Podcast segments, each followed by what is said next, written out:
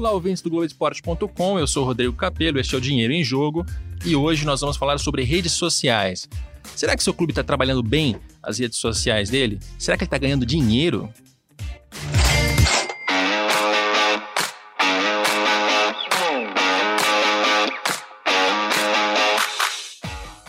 Bom, e para tratar desse assunto, eu tenho duas companhias aqui em São Paulo. A primeira veio do Rio de Janeiro, vou apresentar primeiro por ordem alfabética.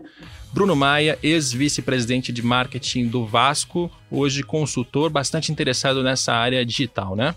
Sim, Rodrigo, obrigado pelo convite. Depois de ter participado do primeiro episódio, voltar 20 e poucos depois, e depois de tanto sucesso aí, parabéns pelo, pelo sucesso podcast, um prazer estar aqui. E sim, além da experiência com o Vasco, anteriormente eu tenho uma uma agência na área digital, trabalho muito próximo às redes sociais já há uns 15 anos, então é uma área de bastante interesse. E também ao meu lado, também vindo não tão de longe, vindo de Santos, Marcelo Frazão, tudo bem?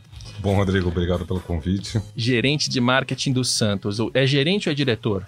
Lá eles chamam de executivo, de marketing executivo. e comunicação. Entendi até pouco tempo atrás tinha essa diferença. Em alguns clubes no, em São Paulo eram diretores, o Santos tinha um gerente. Mas aí tem diferença que é o salário também, né? Não sei se o executivo ganha mais do que ah, o dirigente ou o diretor, mas pelo Frazão eu suponho que sim. Frazão, o Bruno fala muito. E, e, como é o segundo podcast, eu já estou acostumado, ele fala muito, qualquer coisa dá um pisão nele aí para conseguir a palavra. Vou me controlar. Muito bem, vamos falar de redes sociais. É, vou começar até de onde a gente eh, começou a pauta, né? Como é que eu cheguei a essa pauta? É, tem uma pesquisa que vira e mexe, um levantamento que aparece na imprensa, do Ibope Repucom, que é um levantamento simples de quantidade de seguidores, né? Então, o número de seguidores dos clubes no Facebook, no Twitter, no Instagram, no YouTube, isso gera um número consolidado e esse levantamento a cada mês ele é feito e a cada mês ele gera algum tipo de repercussão, né? Na imprensa se fala disso com aquela coisa meio de ranking, né? O, o, pessoal aqui gosta de um ranking. E eu lembro que quando apareceu a última, é, a última versão, com os dados até setembro, se eu não me engano, é, o próprio Bruno Maia me mandou uma mensagem dizendo: você vai falar sobre esse assunto? Né? Na linha do bate você ou bato eu? E eu falei: não, não vou comprar essa briga, cara. Eu já tenho briga demais, problema demais com o Cruzeiro, eu não, vou arrumar. Não. Aí o Redação Sport TV me escalou para falar sobre esse assunto. Né? E aí bati Uh, durante uma tarde bati longos papos com ambos e daí veio a ideia de fazer esse podcast porque ambos me deram tanta informação, tantas coisas legais que eu achei legal da gente trazer e aprofundar um pouco mais sobre isso no podcast. Uh, então, começando com o Frazão. Primeiro, número de seguidores é uma discussão assim de 2007, né? É, eu acho que é mais do que a questão de ser de 2007, é uma certa transferência, transferência de um padrão é, confortável de TV. Então, na verdade, a gente está falando de uma audiência bruta, de um universo que você pode vir a atingir, sendo que quando você fala de um trabalho de redes sociais, tem outras métricas, como engajamento, que é muito mais relevante, muito mais importante para o trabalho. É mais ou menos como a lógica de que a gente tinha no mercado os pontos do Ibope para medir a audiência de televisão, mas você não tinha como saber se aquele cara que estava atrás da TV realmente estava atrás da TV, ou se ele não estava cozinhando, ou se ele não estava fazendo outra coisa, se ele estava assistindo, se ele não estava assistindo. Com a internet, as métricas elas são um pouco mais precisas, elas têm um, um nível maior de, de, de assertividade. De assertividade. Então você consegue saber é, não só o número de seguidores, mas quantas pessoas estão sendo alcançadas por esse conteúdo, né? Quantas estão efetivamente assistindo esse conteúdo até o final? Quantas estão clicando no link para chegar e tentar fazer uma conversão? Então, acho que o primeiro passo é esse, né?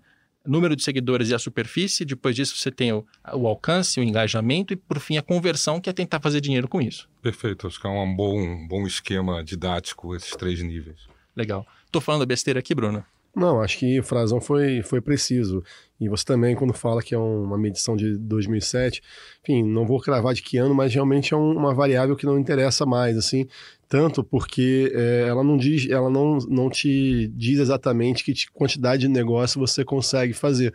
E ela é, uma, é o tipo de métrica que foi muito construída na época que as redes sociais ainda tinham uma força orgânica muito forte. E aí a disputa por seguidores fazia sentido porque supostamente você alcançaria mais pessoas, quanto mais seguidores você tivesse, seria mais relevante na vida delas.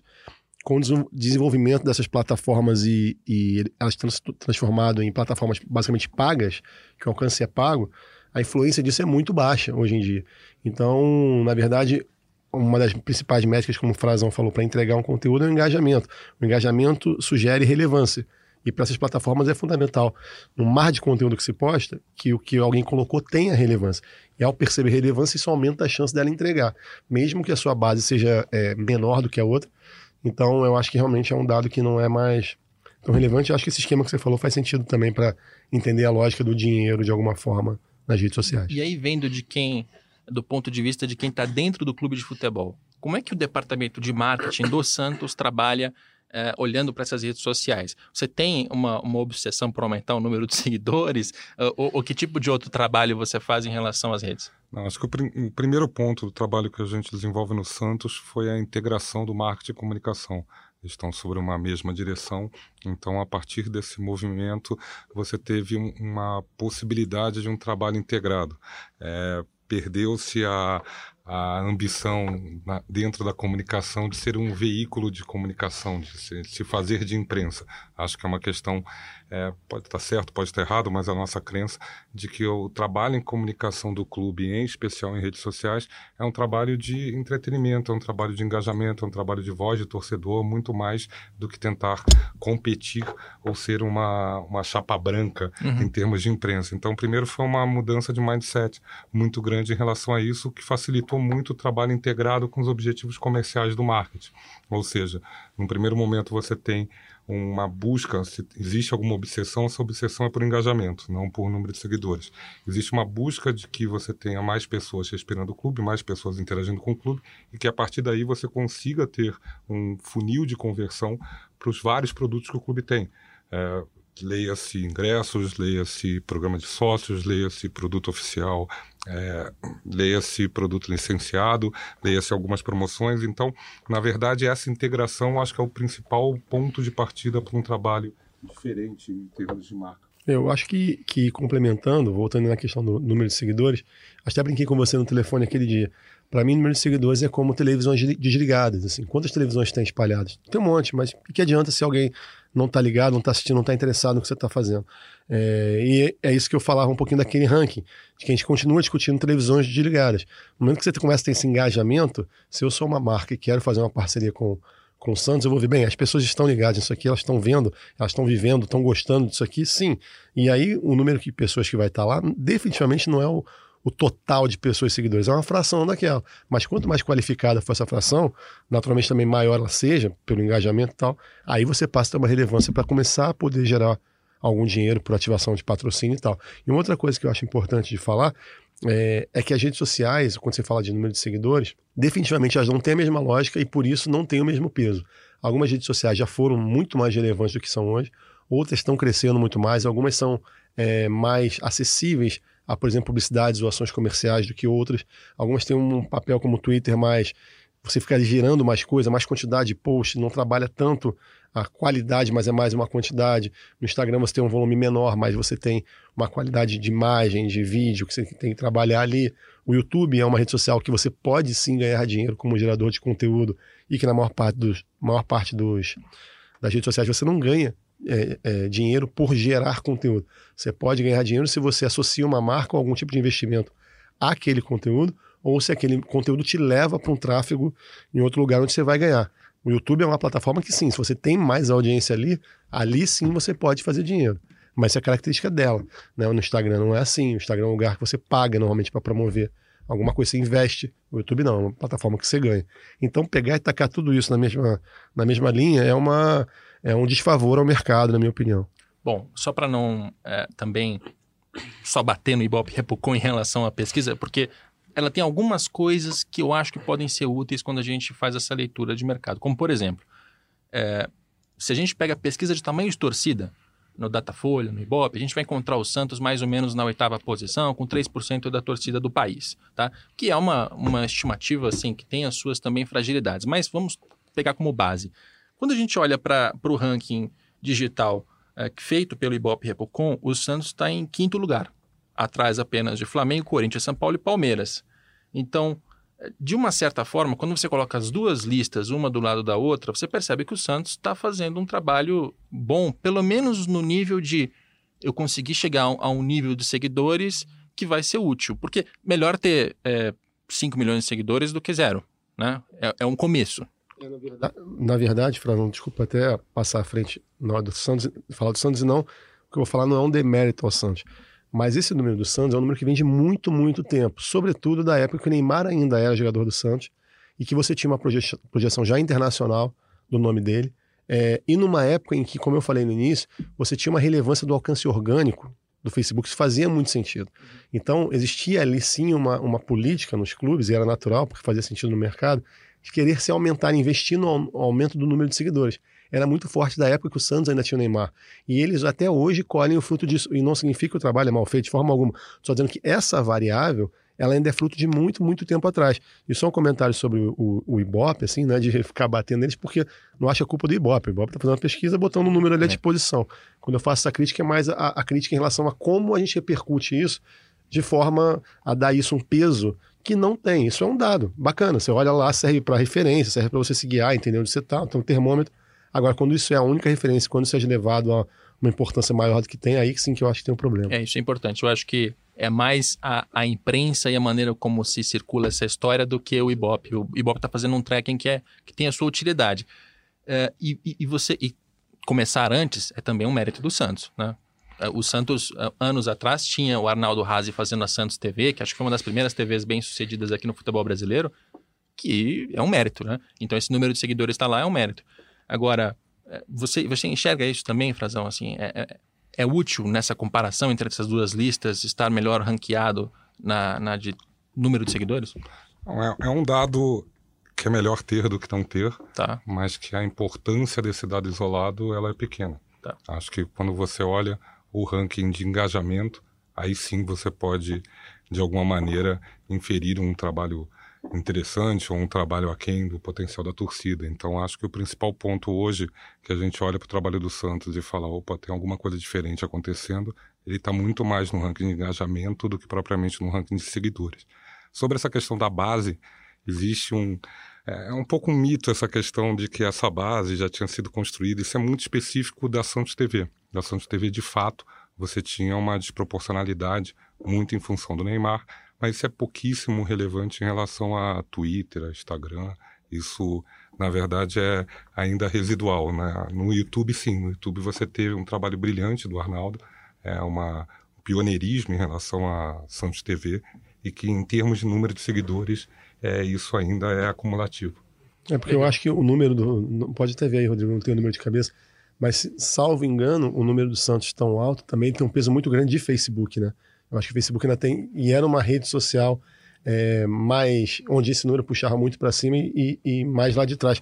O que, de novo, não está aqui, eu concordo 100% com a questão do engajamento, e ele não está refletido aí. Então, esse comentário, uhum. de forma alguma, é, desmerece. Mas eu acho que ele tem um dado temporal da história das redes sociais mesmo, de você ter uma concentração maior. E você vê hoje, por exemplo, os clubes que têm maior performance de engajamento hoje, Normalmente eles têm crescido um pouco mais no Twitter e sobre, sobretudo no Instagram e no YouTube. Essas são plataformas que hoje em dia têm tido, você consegue perceber se a resposta atual, a fotografia do chart atual, eu acho que é mais relevante nessas plataformas é, do que no Facebook, que também é uma rede social que já está mais um pouco mais estabilizada como um todo, não é no futebol, em uhum. qualquer, qualquer viés que se olhe. É, ela já tem uma estabilização maior, não, não tem um crescimento tão grande no número de usuários. É, mais do que até estabilizado o Facebook, acho que é bom o dado que você está colocando sobre Instagram, sobre Twitter, é um fenômeno novo de que você pegar a geração Z, ou seja, a geração de 16 a 24, o Facebook é uma rede social dos pais. É, não é uma rede social hoje com apio, com é, coolness, uhum. é, para de alguma maneira é, motivar o jovem, como aconteceu há cinco, a, a, mais, tempo, mais tempo atrás. Então, na verdade, você tem uma migração é, de perfis é, que estão sendo direcionados em especial para o Instagram. Então, você tem, inclusive, variações muito diferentes em relação às outras redes, é, que acompanham, na verdade, também a, a, penetração dessas redes na população.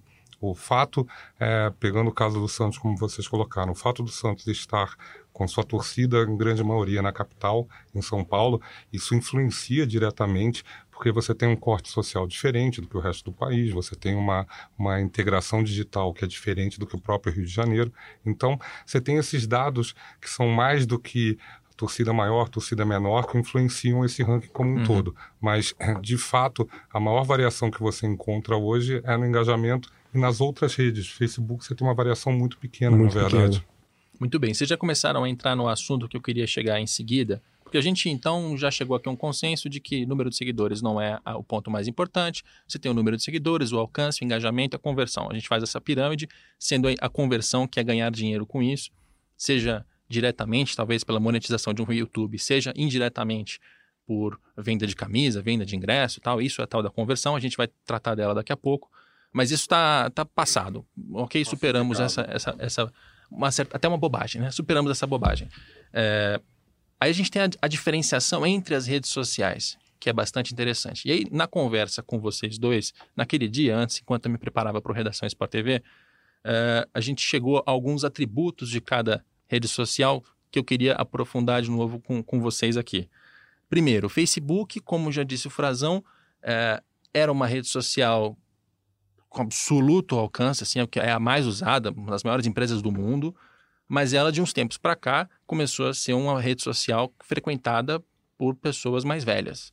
Né? Os jovens saíram do Facebook, e isso também não é novidade para ninguém. Né? Começaram a procurar é, Snapshot, ou, é Snapshot que chama? Snapchat. Snap, Snapchat. Eu nunca usei, então estou puxando de memória aqui. Então os jovens saíram do Facebook, virou um, um lugar assim uh, para um álbum de família e virou também de uma certa forma um shopping, eu imagino, porque tudo é pago, o alcance orgânico é mínimo para qualquer tipo de página, tenha você 10 seguidores, mil ou 10 milhões, é, e qualquer coisa que você quer fazer você tem que pagar. Você vai assistir um vídeo, eles param o vídeo no meio para passar uma propaganda. A propaganda mais chata de todas é a do Facebook. É, você tem marca o tempo todo. A ordem que aparecem os posts ela não é, é cronológica, ela também é uma ordem com base num algoritmo para te dar aquilo que você gosta. Enfim, é, me parece que é a rede social mais mercantilizada, talvez. Ela se tornou, na verdade, ela tinha uma força, ela tem uma força comercial muito grande. Ela foi a primeira rede social a atingir um volume mundial que você conseguia unir as empresas e tal de uma plataforma clara, onde dava para você medir as coisas, comparar um com o outro. É, ela fez esse trabalho primeiro, ela, fez, ela primeiro foi durante muito tempo uma porta aberta para entrar, uma hora ela cercou aquilo tudo, falou, falou, bem, agora só jogo o jogo do jeito que eu quero. É, e como você falou, não, não sei se é mercantilizada, mas ela passou a ter um viés comercial muito pesado e com as características do desenvolvimento do, do usuário, ela passou a não ser mais tão interessante. Por exemplo, com o crescimento da importância do vídeo. Em algum momento o Facebook largou o vídeo no, no feed, que durante muitos anos não tinha essa pre preponderância. Em algum momento eles tentaram fazer essa curva, só que também, ao mesmo tempo, quanto essa curva veio crescendo, é, o volume de conteúdo disponível foi aumentando e, naturalmente, o tempo que cada usuário fica retido num vídeo foi diminuindo é, na maior parte das vezes nas redes sociais. E aí favoreceu a rede social, o surgimento do Snapchat, o grande barato que foi criado, eram vídeos de 15 segundos, 10 segundos de futilidades, assim, relevâncias é, entre os adolescentes que desaparecia depois do mundo, né? Então era uma comunidade onde tinha um outro viés de, de mensagem que não era a característica, original é, do Facebook. Então, acho que tem uma mudança comportamental que para o Facebook foi difícil acompanhar, mas ao mesmo tempo, enquanto grupo, corporação, eles compraram o Instagram, depois tentaram comprar o Snapchat, não conseguiram, e ao não conseguir, simplesmente copiaram, criaram os stories e quebraram o Snapchat. O Snapchat nem existe mais Por direito, conta né? da, de uma pirateada que o, que o Instagram deu no modelo que eles tentaram comprar, o cara não vendeu, então beleza, vou fazer igual e pronto. E os stories, que também são vídeos de curta duração, elevaram muito de novo a audiência do, do Instagram e eles conseguiram, bem ou mal, fazer uma migração. Hoje tem o Instagram como a principal rede social do mundo, até em volume de, de, de movimentações mês, né? Eu não sei se o número de usuários já passou, o YouTube passando, o Facebook também. É, mas o Facebook ainda está ali, ele ainda é bastante, bastante relevante.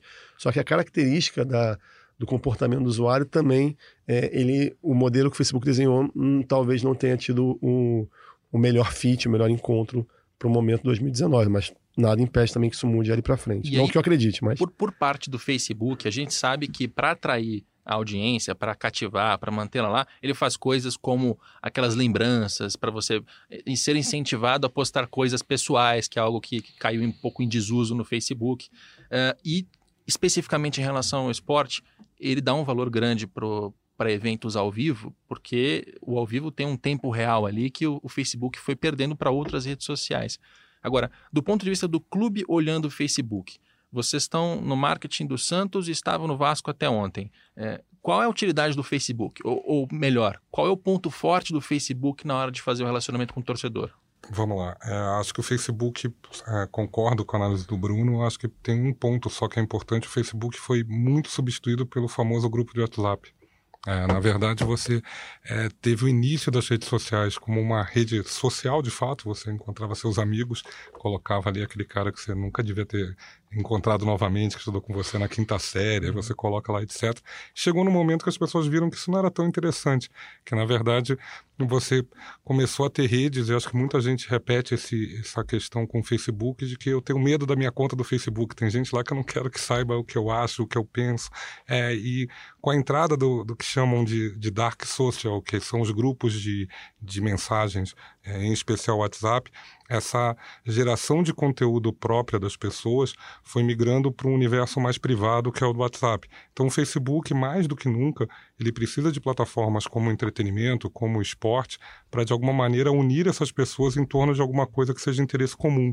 É, e aí é natural, na verdade, o movimento do Facebook em relação ao live, em relação aos eventos esportivos. Falando como clube, é, o Facebook além de ter perdido um pouco a questão do jovem, ele em especial ele se popularizou.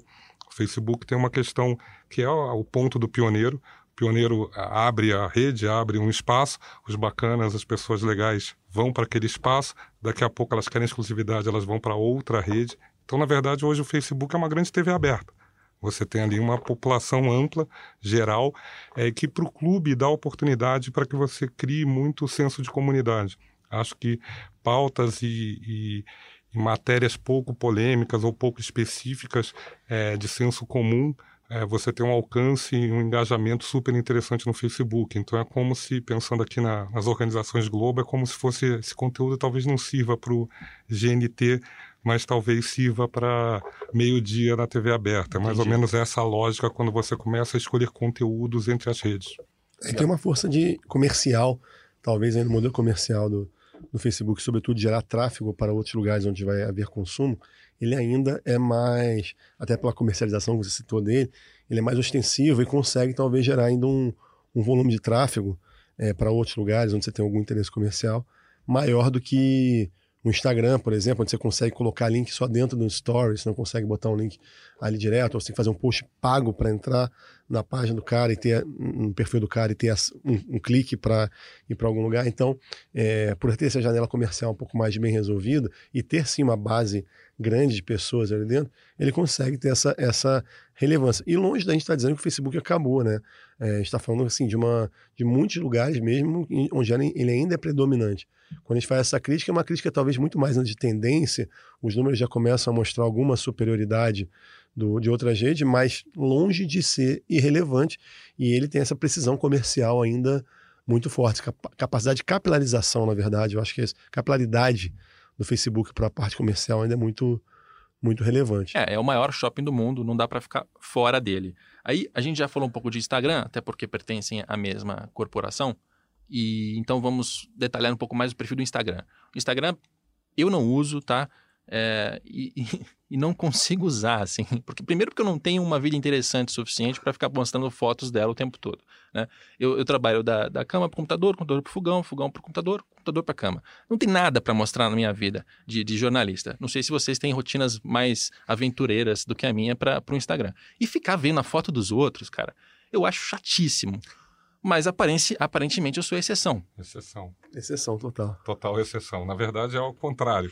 É, o Instagram ele acaba hoje em dia, mais do que nunca, aliás, sendo um espaço de respiro para o cara da, que frequenta redes sociais, ou seja, até pela polarização política, pela agressividade geral do tom, tanto no Facebook quanto no Twitter, o Instagram é uma rede quase limpa, é mais difícil do cara, é, de alguma maneira, querer, vezes. Né? exatamente, querer militar é, no Instagram, então vira um espaço que de fato as pessoas buscam a inveja da vida do outro, sempre interessante. Você tem uma rede que é perfeita para o culto à personalidade, então toda a questão em volta de celebridades, em volta de, entre aspas, modelos de vida, estão ali no Instagram. E tem uma questão estética é, que é fundamental e que é interessante, que na verdade, dar um respiro para as pessoas. E com a entrada do Stories, na verdade, o Instagram virou uma desculpa para ter os Stories. Uhum. Os Stories é, é, um, é, um, ponto de virada é, da rede fantástico. É, e que dá espaço comercial, que dá espaço de engajamento com o público, diálogo de uma maneira muito forte que faltava no Instagram. Então, na verdade, eu acho que a tendência do Instagram, um dia o Rodrigo estará lá, a tendência do Instagram é cada vez mais de crescimento. E é uma rede que, particularmente no Santos, a gente mudou completamente a linguagem do que a gente colocava no Instagram. Existia, acho que, um trabalho, é, não só no Santos, mas acho que em geral nos clubes, um pouco trabalho de redes sociais. Então, o cara criava um conteúdo, é, tirando o vídeo da, do YouTube, ele fazia a mesma coisa no Facebook, no Instagram, no Twitter, é como se isso fosse um, um trabalho é, correto. Na verdade, o Instagram é exatamente para que você tenha esse tipo de, de experiência do teu torcedor é, e você tem um, um, aspecto que é fundamental no Instagram porque ali está o seu provavelmente público com maior poder aquisitivo e com maior propensão ao consumo. Ah, ainda é uma rede um pouco mais elitizada? Não sei se é exatamente elitizada, ainda é, comparado assim, ao Facebook. Classe C para cima. Comparado ao Facebook, acho que sim. Mas é, a, a, própria motivação daquela pessoa frequentar o Instagram para poder procurar produtos, procurar moda, procurar referências, ah, tá. é, o, independente da renda, não o é espírito. Público, é o direcionamento. Exatamente, dela. o tá. espírito já é mais de consumo do que numa rede social é, como o Facebook. Deixa Vocês eu, mencionaram deixa, que é a mais amigável. Você deixa, deixa, deixa eu só fazer um comentário que eu acho que é importante aqui do que o Frazão falou, é um pouco mais acadêmico agora, assim, com um lado meu de professor que dá curso sobre isso. Tem uma, uma teoria de, da área da comunicação, uma teoria, é, tem um livro chamado Economia da Atenção, que foi escrito em 2003, 2002, pré-redes sociais, é, que para mim é um, é um marco muito importante para a compreensão, parecia é, prever muito do que aconteceria em que se fala claramente da, da força que a imagem tem em substituição à palavra. Você não usa Instagram, mas você é um jornalista que ganhou projeção também por conseguir trabalhar a sua imagem no canal de TV e cada vez mais essa variável, nossa, ela é importante. Mas você diz que são um trabalho no Instagram, a palavra ela começa a ser suprimida pelo vídeo. E primeiro pelas fotos, pela aí veio cultura de fotolog, tudo isso, até chegar no, na força do YouTube, dos stories, em que o stories nada mais é do que um Twitter em vídeo. Você tem, em vez de 140 caracteres, tem 15 segundos. E você, em vez de escrever, você filma e faz, é mais rápido, é mais simples. As pessoas estão desenvolvendo uma educação visual também maior. É uma coisa que eu acho fundamental, por exemplo, com os meus filhos, entender e ajudá-los a entender como ler imagens, porque eles vão ler cada vez menos palavras e vão cada vez mais ler mais, saber filtrar o que uma imagem diz. Quando a gente tem discussões sobre é, a foto que uma matéria, uma chamada na capa da Globo.com é, coloca ali, aquilo tem significado, aquilo tem sentido. E eu acho que o Instagram ele cumpre um, ele, ele cumpre um papel muito, muito é, natural para essa tendência do, dos humanos de cada vez mais abrirem mão da palavra escrita como o único meio de aprender informação e cada vez fazerem isso mais de forma visual. Então faz muito sentido que o Instagram tenha esse formato, assim como faz sentido o crescimento de Netflix da vida, é, de outras plataformas de vídeo, a gente cada vez mais assimila informação não pelo papel escrito, e aí você já está nesse jogo sem querer. Por acaso você não está no Instagram, mas você já trabalha muito a sua imagem e, e mesmo sem perceber, cada vez mais você, você vai desenvolver conteúdos nessa nessa linha natural, os negócios da comunicação vão girar em torno disso e a gente já está inserido neles inevitavelmente. É como um parênteses muito curto, me preocupa um pouco isso em termos de sociedade. Assim, mas troca... não se preocupa não, isso é um fato, isso não tem nada a fazer em é, relação mas, mas quando surgiu tá a internet, quando surge a internet e populariza, e, assim, até muito pouco tempo atrás, as pessoas tinham voltado a escrever no sentido de que elas tinham que escrever no WhatsApp, tinham que escrever nas redes sociais. No mínimo, você estava fazendo um pouco as pessoas escreverem. Agora chegou o áudio do WhatsApp e o vídeo do Stories, pronto, não precisa mais escrever de novo. E, a gente pode continuar essa conversa pessoas... outro momento, senão vai ficar muito chato para quem está ouvindo, mas a, a, a, gente vai discutir qual, é, qual é a importância que a escrita tem. A escrita ela surge para comunicar algo a alguém, né? que a gente cresceu dando um valor a ela para além da funcionalidade dela. Só que no fundo sou, ela, ela vem disso. Um jornalista você é romântico, escrever, você é romântico. Cara, eu, eu sou romântico, eu acho isso péssimo. Fecha Mas aí parênteses. a gente vai chegar no Twitter, que eu acho que talvez responda exato, um exato. pouco dessas suas. É Fecha aflições. parênteses. Eu só queria falar um pouco sobre a, a, a, parte amigável do Instagram. Você lá no Vasco, você colocava um post do Vasco no Twitter e um post no Instagram. Isso vai dar pra gente o gancho para falar de Twitter. O Instagram ele era mais amigável? Muito mais, mas muito mais. Vou falar até na minha na pessoa física mesmo, né? Porque eu tinha duas contas canal, dois, dois canais de conversa com a torcida, um no Twitter e um no Instagram. Eu botava a minha, minha informação nos dois. E um era alvo de porradaria o tempo inteiro, o outro era só elogio. Né? E era isso. O Twitter é muito mais agressivo do que o Instagram. O Instagram tem essa tendência mais, né? A, a temperatura está mais amena lá dentro, as pessoas têm mais boa vontade, elas estão ali de alguma forma querendo ver beleza nos posts, nas coisas, tem uma outra intenção, ao contrário do Twitter, é um grande bate-boca, né? Pro mal e pro bem. É, então, sem dúvida nenhuma, faz. É, é, mas é muito nítido a diferença, é muito nítido. Isso é impressionante, porque eu gosto muito do Twitter, muito mesmo, porque é a rede que tem o, o tempo real mais forte. Assim, ela se parece com o rádio de uma certa maneira, de que sai qualquer coisa, acontece qualquer coisa no mundo, primeiro sai no Twitter. Primeiro saía no rádio, assim como a TV levava mais tempo, o jornal, o jornal levava mais tempo, a, a rádio dava primeiro. O Twitter também dá primeiro. Uh, para tempo real, me parece que tem um, um valor grande, inclusive para os clubes. É, né? não, porque na verdade o tempo real do Twitter, o Twitter é a, a, rede social que mais valoriza a questão da cronologia. Isso, e eu é. adoro isso. É, e aí isso favorece também. Não que talvez o Stories filmado vai ser a mesma, mesma velocidade do Twitter, mas a lógica, o Twitter vai entregar muito mais rápido, porque ele privilegia a cronologia antes de qualquer outra questão de algoritmo, né? Além da cronologia, acho que tem uma questão dos geradores de conteúdo. É, no Twitter você tem nenhum demérito aos geradores de conteúdo do Instagram, do, do Facebook, ou mesmo do YouTube, mas as pessoas mais interessantes estão no Twitter. Então você tem uma qualidade e relevância de informação, além da cronologia, além do tempo real, que ela é fundamental.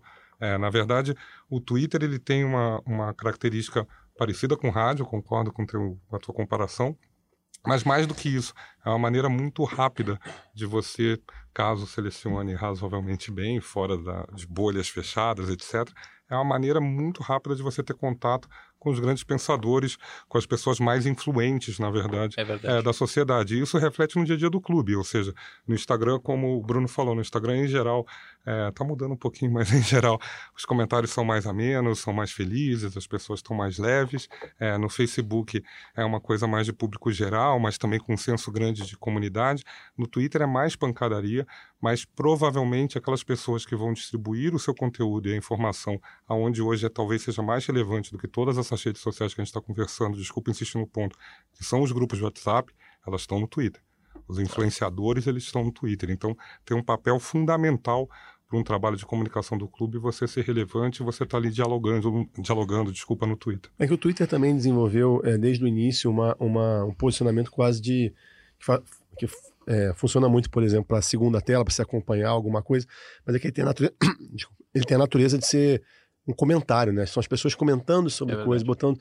Isso faz com que. E, comentando algo que está acontecendo para além da própria rede, né? Estão vendo algo e comentando. Então ele tem essa característica naturalmente de atrair pessoas que comentam, que são articulistas, que são pensadores. Faz muito sentido para o modelo. É... E aí é que está a beleza também um pouco das redes sociais.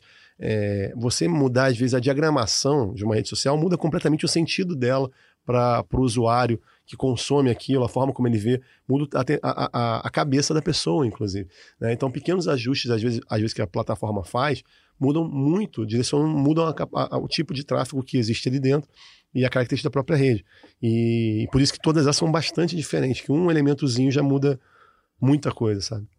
E aí a gente tem o YouTube, antes de falar do WhatsApp, para a gente falar do Dark Social, a gente tem o YouTube com uh, a rede social que em primeiro lugar, tem a monetização aberta e mais fácil. Quer dizer, se você produzir um, um bom vídeo, você pode ganhar dinheiro com aquilo diretamente. O, o Google, que é o dono do, YouTube, vai te pagar.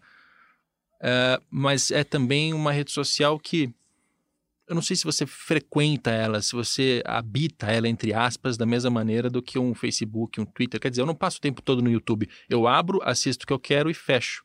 Quase como uma, uma televisão. É, acho que são dois aspectos importantes em relação ao YouTube. Um é a questão comercial, que talvez seja a rede com uma relação mais justa, mais fair com o gerador de conteúdo. A regra é muito mais simples, mais clara. Ela beneficia o bom gerador de conteúdo em termos financeiros. E que, ela está é mais redonda. E é uma característica do Google, Exato. que é dono do YouTube. Uhum. O Google tem por missão compartilhar. Ele, ele nasce assim, fazer com que as pessoas, a rede inteira ganhe. O Facebook nasce com a ideia de ser fechado. Isso, Isso faz todo sentido. Quando o Google compra o YouTube, e administra isso, isso faz sentido com o modelo de negócio geral do, do Google. Mas é uma, uma benesse enorme ter sido o Google não é, o Facebook comprar o YouTube. Então, o primeiro ponto comercial é esse. E o segundo ponto é que talvez para nossa geração o YouTube funcione sim como uma TV on demand. Eu vou lá uhum. assistir um, um canal, vou assistir um vídeo é, que eu me interessa. Em compensação, para uma geração mais nova, eles habitam o YouTube. Tá. O YouTube é muito mais relevante para uma geração mais nova do que o próprio Instagram e o Facebook está bem mais afastado em termos de relevância. Então, quando você quer falar com aquele público mais jovem, 16 a 24, o YouTube tem uma importância que muitas vezes é, no nosso padrão de idade, nosso padrão de vida, a gente não consegue entender que essas pessoas, sim, elas habitam Hum. o YouTube, elas navegam de vídeo para vídeo e vão, é, de alguma maneira, abrindo janelas novas e estímulos que a própria rede, vou chamar música, eles ouvem muita música, música no YouTube. YouTube. Então, é uma outra relação de consumo, porque é uma relação, digamos, é, inata. Eles começaram no mundo digital dessa maneira. A gente, na verdade, a gente transfere a nossa experiência da TV para o YouTube. Então, é, verdade. uma relação muito diferente. É, é brincadeira de quem tem filho pequeno, como é meu caso, que quase todo mundo já ouviu essa conversa da criança que ela não aceita publicidade, ela se incomoda quando entra alguma coisa, ela vai na televisão e começa a encostar na televisão querendo passar com uma lógica né, de, de arrastar como se fosse um iPad, um, um celular. né? Eles têm uma outra naturalidade em relação a esse tipo de consumo. E está chegando, de fato, a geração. O YouTube é de 2005, então quem nasceu no- nos anos 2000, em 2000, por exemplo, com cinco anos, já estava o YouTube ali. Ele já começou a se entender como gente com um on-demand ali sendo uma realidade em determinadas classes sociais. E essa galera está no mercado consumidor hoje, está na posição mais privilegiada, que é aquela que o, o meio publicitário mais paga para ter, que é o jovem, né, que tem maior quantidade de giro de consumo, maior capacidade de influenciar no comportamento das outras idades que tem esse culto à juventude. Então, uma vez eu vi uma palestra da, da Adidas em que eles falavam é, sobre o público-alvo para o qual eles criam a, a comunicação deles, se não me engano, era 17, 20 anos, alguma coisa assim, porque o comportamento de 17 a 20 anos era o que mais influenciava o cara de 35. O cara se via ali ainda conectando uma juventude que ele quer ter, mesmo que ele não tenha mais, ele tem dinheiro para pagar por aquela juventude. Então você faz uma comunicação com um cara de 17 anos porque isso impacta o, o- a mentalidade de um cara de 35. É, isso tudo faz com que essa galera se comporte dessa forma e que é o, o, o creme de la creme do mercado publicitário acaba influenciando muito na, na linguagem, na importância de canais como o YouTube hoje em dia no, no mercado. É, e, e vocês estão certos mesmo, tanto que os principais influenciadores do público mais jovem acho que tem uma origem, ou pelo menos tem uma, uma presença muito forte no, no YouTube. O Whindersson, Felipe Neto, é, tantos outros que surgiram por aí. Mas o YouTube também tem uma coisa com esporte, né? É difícil um canal de esporte prosperar no YouTube como prosperou o Porta dos Fundos, por exemplo, né? A gente tem um Desimpedidos, mas é, só tem o Desimpedidos, né? Mas, por um acaso, o Desimpedidos está muito mais próximo do Porta dos Fundos do que um, um canal famoso de O Desimpedidos é inspirado no Porta dos Fundos, Exato, foi criado sim. inspirado. Né? É, Mas só tem eles, né? É É um, é um oásis. mas porque é entretenimento, porque é rápido, pílulas curtas, é, risadas, graça, é algo muito específico do YouTube. Então, o desafio, na verdade, é, dos clubes é de que maneira você consegue ajustar a sua linguagem, ajustar o seu conteúdo para aquele universo. Tem uma passagem curiosa é, no próprio Santos. É, foi um jogo, foi um clássico X que o cara deu dois balões seguidos, sei lá, era uma jogada bacana. E os meninos criaram um vídeo insuportável de cinco minutos, que eram só os dois balões em loop, insuportável, uma trilha sonora horrorosa, uns efeitos babacas coloridos. Eu olhei para aquele vídeo e falei, cara, vocês têm certeza do que vocês estão falando? Aí dois menininhos de vinte e poucos anos, frazão, isso o pessoal ama, o pessoal assiste isso loucamente. Falei, então ótimo, toca pau, porque não é para mim, é para esse público. Então, cada vez mais, pelo menos no nosso E, e caso, funcionou? super funcionou.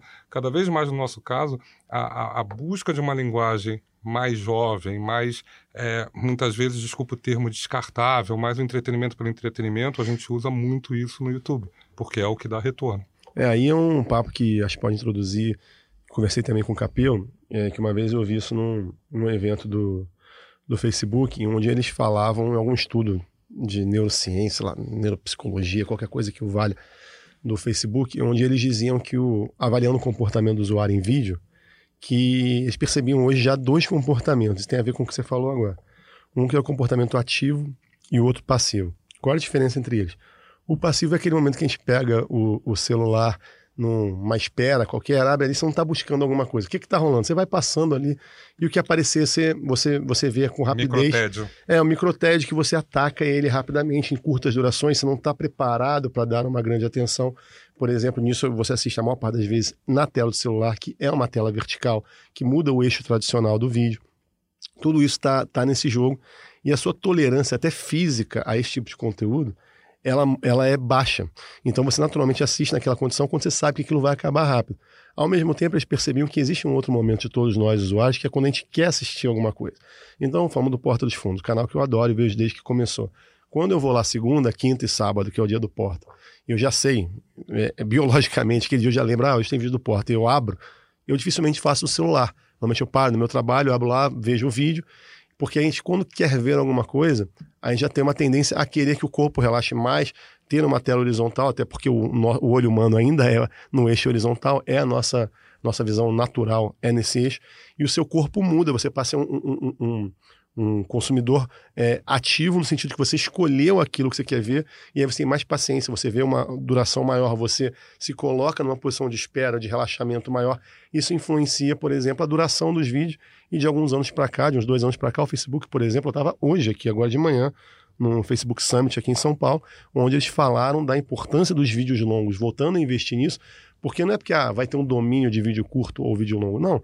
É porque nós somos pessoas diferentes em momentos diferentes do dia com intenções diferentes, com projeções corporais diferentes, e tudo isso influencia. No caso da, por exemplo, da Vasco TV, quanto maior eram os jogos, do, os vídeos do bastidor, que é o nosso principal conteúdo lá, mais a galera surtava, eles já se preparavam para aquilo. Ele quer parar e assistir um bastidor do jogo, começou com 15, 16, o do último jogo agora que eu tava vendo hoje, tinha 28 minutos o vídeo, entendeu? E o cara quer quanto mais tempo, mas ele já tem uma outra relação. Ele não é um conteúdo que ele assiste é, entendeu? No microtédio. Não, ele quer aquilo, a relação dele é outra, faz muito sentido que aquilo, que aquilo tenha força no YouTube, por exemplo, da vida, sabe? Essa teoria, é, essa, essa diferenciação entre audiência ativa e audiência passiva, eu acho muito legal.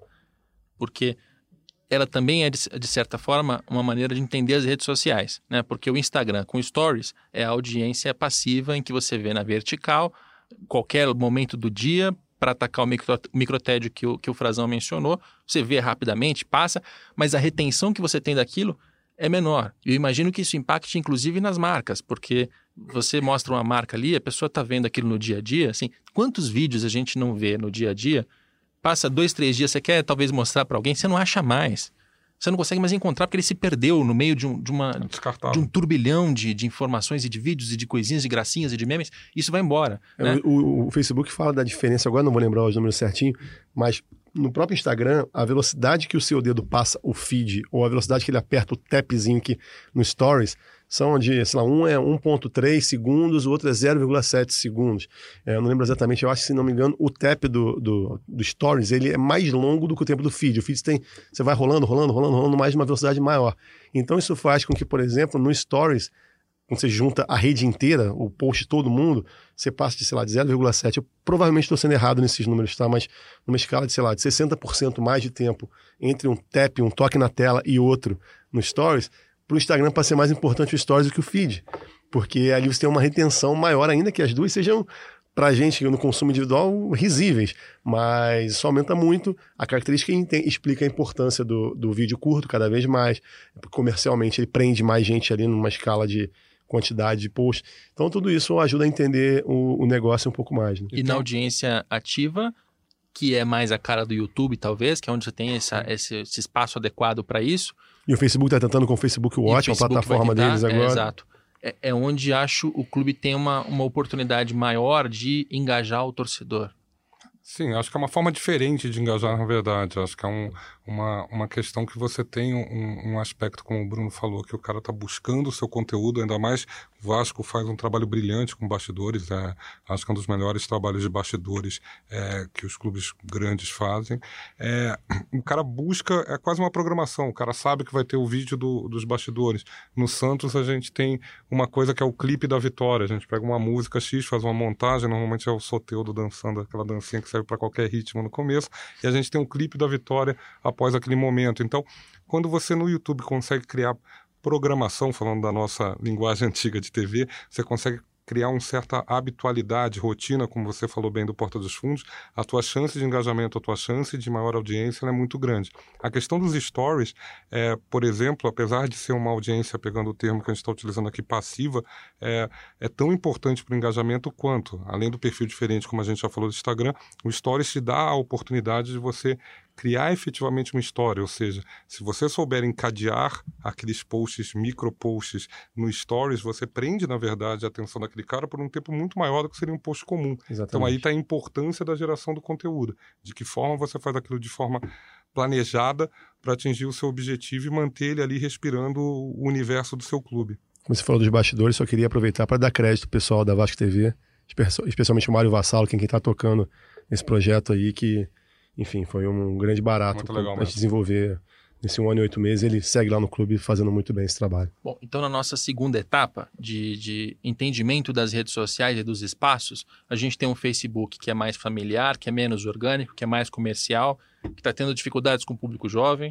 A gente tem um Twitter que é excelente em tempo real, mas que é, tem muito hater, tem muita pancadaria, tem um, um conteúdo pesado, uh, mas que também reage muito bem às notícias do dia a dia, às coisas que estão acontecendo. Você tem um Instagram que está se popularizando, que tem essa vantagem da imagem que substitui a palavra, uh, que é mais amigável, que tem os stories. Aí você tem a audiência ativa e passiva, diferenciação principalmente entre Instagram e YouTube, de uma certa maneira, e o YouTube como um lugar onde o cara pode assistir o seu conteúdo no sofá por último, o Dark Social, né? O que o Frazão mencionou, que é basicamente a rede social cuja a circulação de mensagens dela não é pública, você não consegue medir, você não consegue acompanhar, ela não tem fonte, ela não tem referência, né? Que é onde se disseminam as notícias falsas.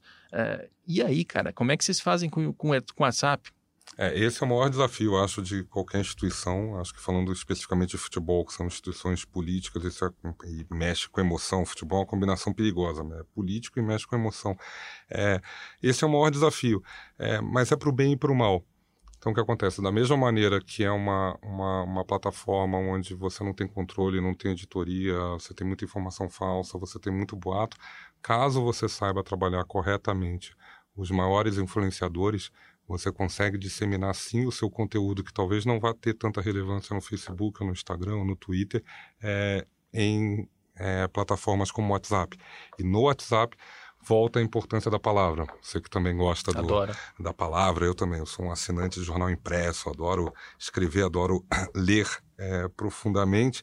O WhatsApp, por mais que tenha pílulas menores de texto, é, é, o local onde você consegue disseminar melhor algumas mensagens. Então, vou dar exemplos básicos. É, a gente vai soltar um release importante sobre um patrocínio, ou sobre uma mudança no programa de sócio, ou sobre, um, enfim, uma informação relevante do clube. O que a gente faz estrategicamente é copiar o texto do site, e mandar para alguns influenciadores, porque a gente sabe que aquela mensagem vai ser repassada nos grupos de WhatsApp e, e ali vai ser encaminhada, ali vai ser disseminada, do que você passivamente esperar que o cara vai clicar no link do website vai de alguma maneira acessar o site. No próprio Twitter a gente tem feito um pouco isso. A gente, além de colocar o link para uma matéria mais sólida, a gente dá prints das principais frases ou das principais mensagens para que aquela leitura aconteça ali rapidamente. Então a questão do, do Dark Social é, é, um, é um perigo por vários aspectos, mas é uma ferramenta que cada vez mais os clubes têm que se atentar seja via influenciadores, seja com canais diretos. Tem algum um case interessante utilizando o Telegram, se não me engano, foi o Atlético de Madrid. Enfim, é, é, é uma, é algo muito novo, mas que é tão ou mais poderoso do que todas as redes sociais somadas.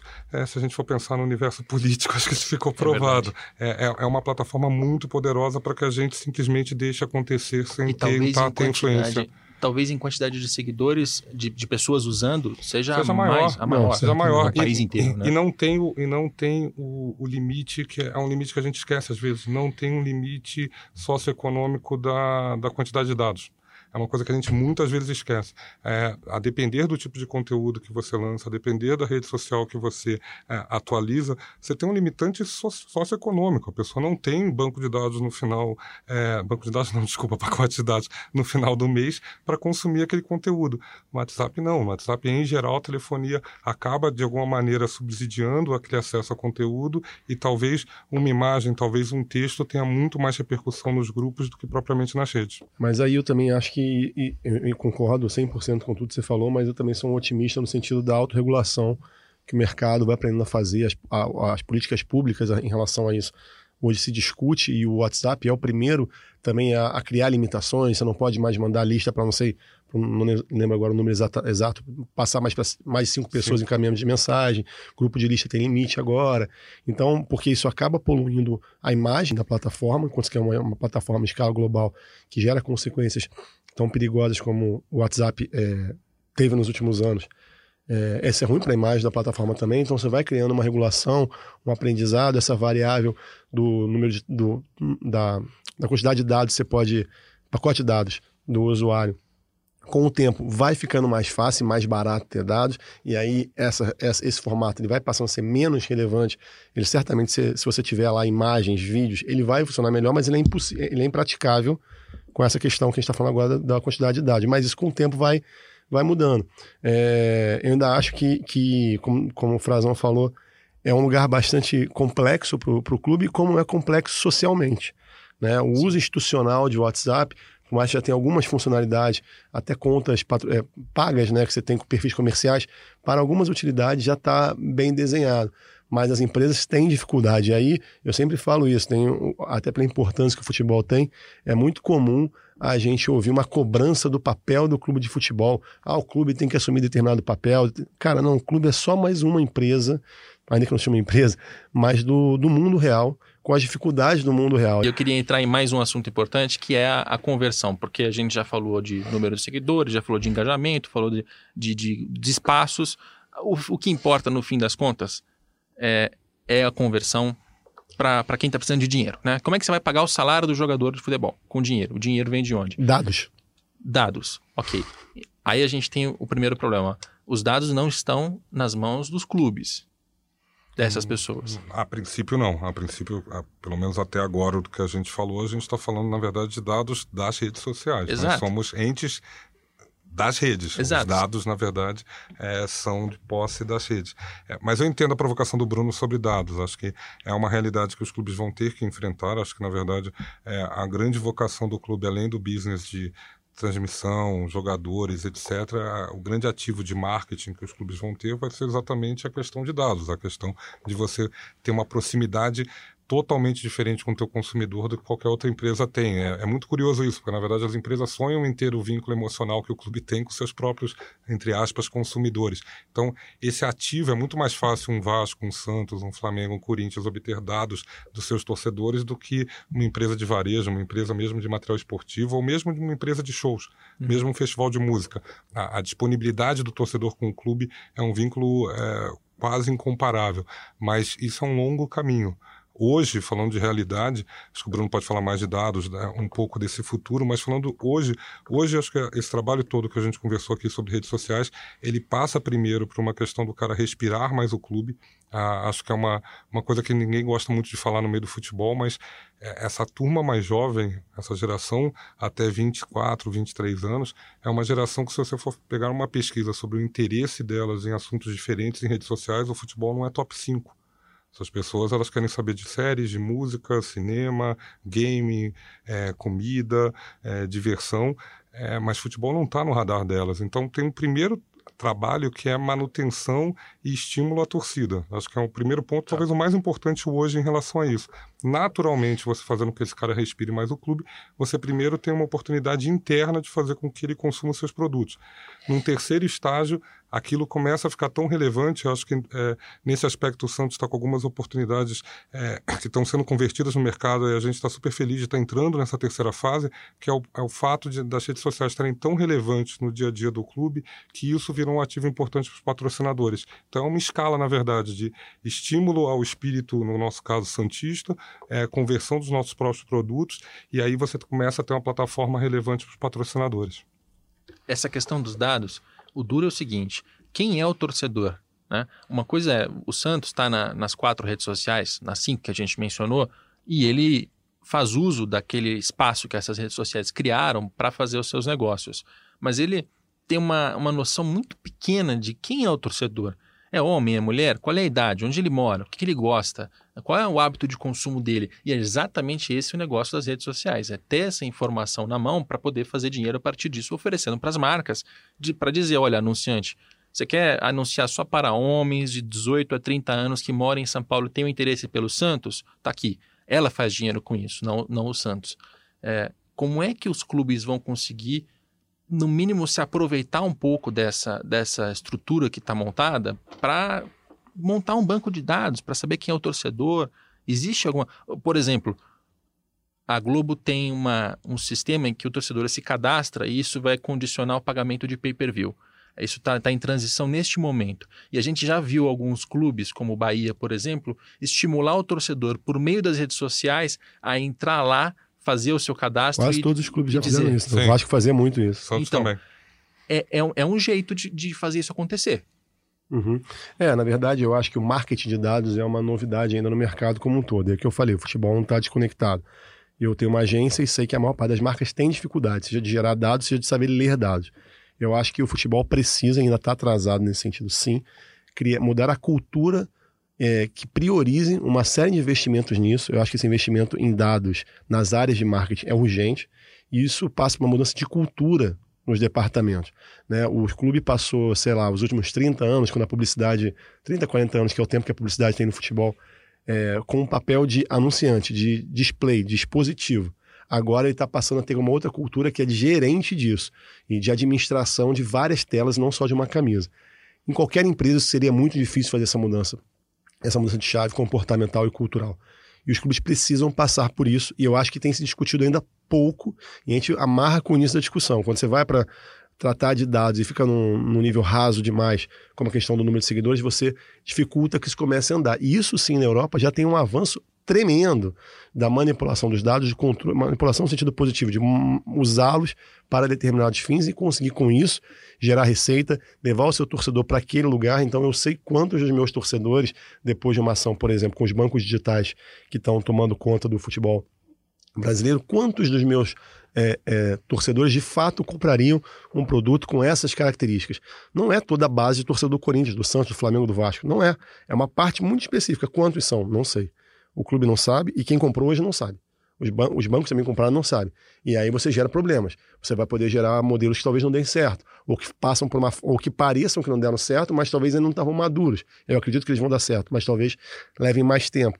Né? Porque ainda não existe a ciência do dado implementado nem de um lado nem do outro, nem de quem anuncia, nem de quem gerencia isso. E aqui o Frazão falou: os clubes têm a, a vantagem gigantesca de ter o carisma, de ter a atração natural, é, o interesse é, que faz com que o tráfego, os dados cheguem até ele, só que ele não sabe do que fazer com isso. E aí, nesse sentido, as redes sociais são um tipo de dado que está gerenciado por outrem, é, mas também é uma parte disso, e o clube tem que saber usar isso, o dado de outros, isso é uma informação e tem a outra que é gerar os próprios dados. Como é que eu crio cada vez mais ações para que o dado venha para mim, para que venha para mim o tempo todo, não só com o programa de sócio, que hoje em dia basicamente é a única fonte de dados que os clubes têm, é o programa de sócio torcedor. Não, 300 ativações você pode fazer simplesmente para cadastro, para colher informação, comportamento do usuário. Isso é algo muito rico que eu acho que ainda é muito, muito, muito pouco explorado por todos. E aí faço, inclusive, quando estava no Vasco, é difícil, porque você tem que mexer com a cultura inteira do clube para fazer isso acontecer, e não é simples. Não é uma questão que depende do departamento de marketing ou comunicação, é uma questão que depende de investimento. É. E isso, com a cultura atual dos clubes de futebol, é, é, praticamente impossível no curto prazo. É, precisa o departamento de marketing é, é fundamental. Tem que puxar o bonde, mas não é suficiente. de fato, é mais fácil investir no terceiro lateral esquerdo reserva do que, investir no, do que investir numa questão de banco de dados. Em outras palavras, também o, o departamento de marketing aqui no nosso futebol tem uma, uma, uma característica de comercial, não de marketing, né? Ele está sempre tentando vender, vender, vender, conseguir dinheiro aqui, conseguir dinheiro ali. Todos os departamentos que eu conversei nos últimos 10 anos, desde que eu comecei a trabalhar com isso, é, o que que o diretor de marketing faz? Ele vai atrás Mas tem a ver com a urgência de dinheiro para ontem sim, que os clubes sim, vivem, sim, né? Talvez o Flamengo agora possa começar um desenvolvimento melhor disso. O Palmeiras, Palmeiras né? É, aí você consegue investir, mas é o que o Frazão falou, você tem que ter investimento é, é, nessa direção para poder é, começar a gerar isso. Agora, quando você tem conta para pagar, tem salário atrasado há ah. alguns meses, aí, cara, o dinheiro que cai ontem, o mais rápido possível e vamos embora. Sem dúvida, sem dúvida, é a realidade. Eu queria terminar o nosso podcast contando uma história agora uh, porque a gente falou de teoria, passou por tudo isso, chegou à, base da pirâmide e a gente tem alguém que soube fazer isso direito aqui no nosso futebol. Uh, o Santos. Né? O Santos lançou uma camisa, uma terceira camisa negra, toda preta, linda camisa, e fez um plano de, de, divulgação, de lançamento dessa camisa que eu achei muito bem amarrado, Frazão. E não é porque você está só do meu lado, porque você é grande, que eu tô, que eu elogiando. É, primeiro que vocês foram fazer um vídeo é, para a campanha, né, para o lançamento, e a ideia inicial, pelo que você me contou, era meramente propagandística, assim, publicitária, né? E aí vocês, peraí, tem uma, tem uma possibilidade melhor aqui.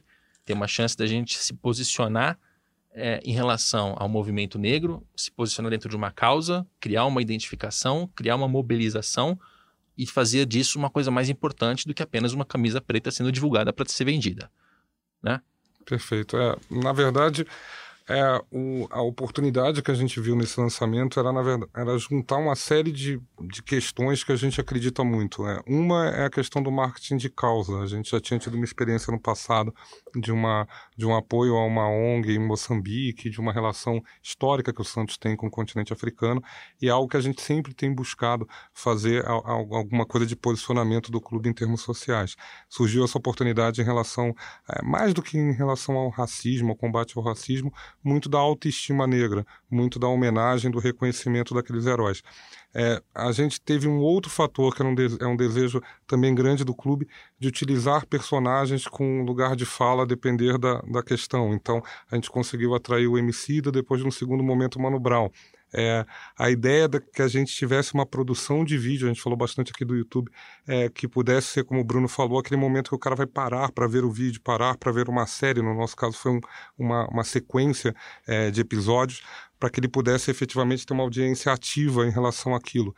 É uma, uma possibilidade da gente usar todas as redes, não só o YouTube, para que aumentasse o buzz em relação ao trabalho. Até a questão do WhatsApp, com links rápidos, com previews que a gente preparou exatamente para a turma distribuir em relação aos grupos. Então, na verdade, foi um case que a gente conseguiu juntar uma série de crenças grandes que a gente tem em relação ao trabalho de comunicação, a gente utilizar muito a questão da música, é uma coisa que a gente tem feito, às vezes dá certo, às vezes vezes não, a média está boa, mas a gente se arrisca muito a utilizar ícones de interesse das pessoas fora do futebol. Então a gente tenta trazer o Friends para o universo do Santos, a gente traz o Lego agora no Dia das Crianças, a gente é, experimenta um pouco essa cultura pop para dentro do universo do futebol. E então tinha a questão do rap de forma muito forte. Então foi muito legal, foi um case que a gente juntou uma série de peças que a gente acredita é, com call to action final em relação à camisa. E aí fechando o case, falando em como é que é o nome do dinheiro é, do, próprio, do próprio programa, é, ter uma materialização em, em geração de receita para o clube. Então, de fato, acho que é um case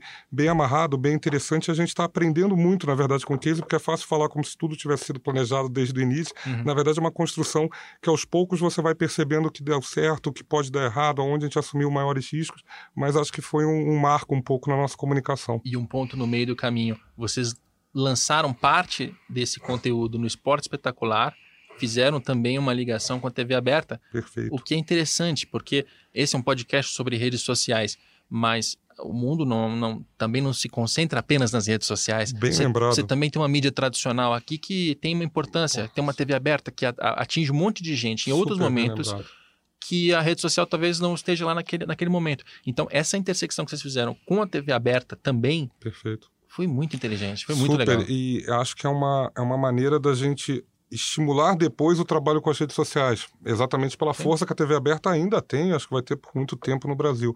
Então, bem lembrado, de fato a gente juntou inclusive essa questão dessa, entre aspas, mídia tradicional com essa mídia digital. Teve uma força completamente diferente é, o fato da gente ter lançado isso no Esporte Espetacular do que se a gente tivesse lançado diretamente nas redes. É mais um ponto interessante nesse case. E aí a tal da conversão que era o ponto final o Santos com essa camisa, terceira camisa negra, nos primeiros nove dias de venda na loja online, na Santos Store, Santos Store, teve uma venda que foi cinco vezes maior do que as vendas da camisa branca de 2019, quatro vezes maior do que a camisa Nations de 2018, terceira camisa, né, que tinha uma referência à Copa do Mundo, à Inglaterra, isso.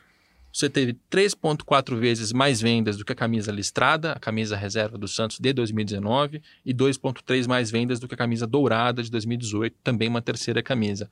Ou seja, vocês fecharam a conta aqui, né? E para completar, a camisa era linda, né? Também. Para completar é linda. Fundamental. E deu sorte nos jogos, então tá, tá tudo andando tá bem em relação a bem. isso. É, acho que foi um. Está sendo ainda um case, um case bem amarrado e, e um sucesso de vendas de fato.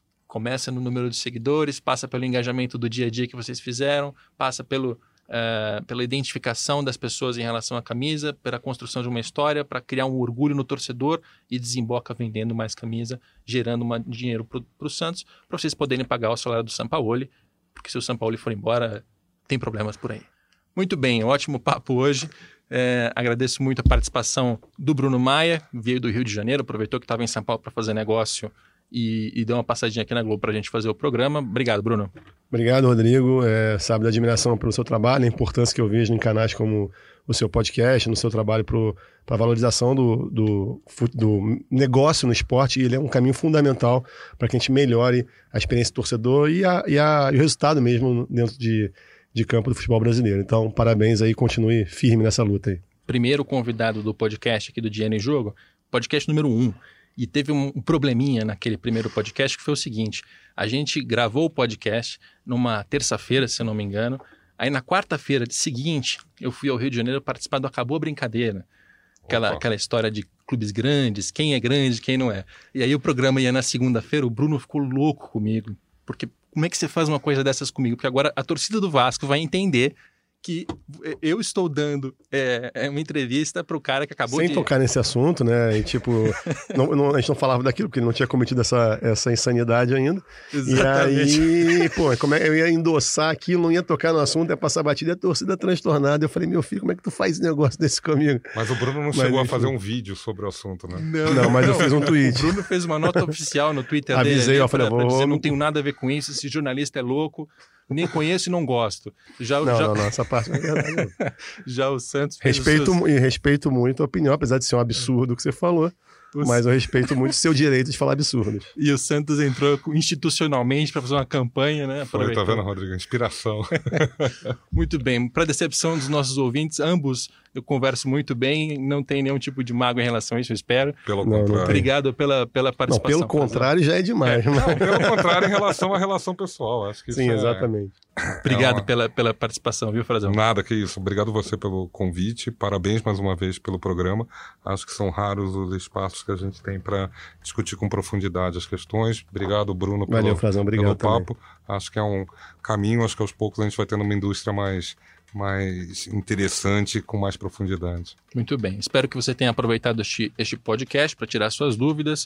Uh, eu, sou, eu sou Rodrigo Capello, este é o Dinheiro em Jogo. Temos a produção do Leonardo M. Bianchi, a coordenação do Juliano Costa e do André Boaventura. E a gente se encontra de novo segunda-feira que vem.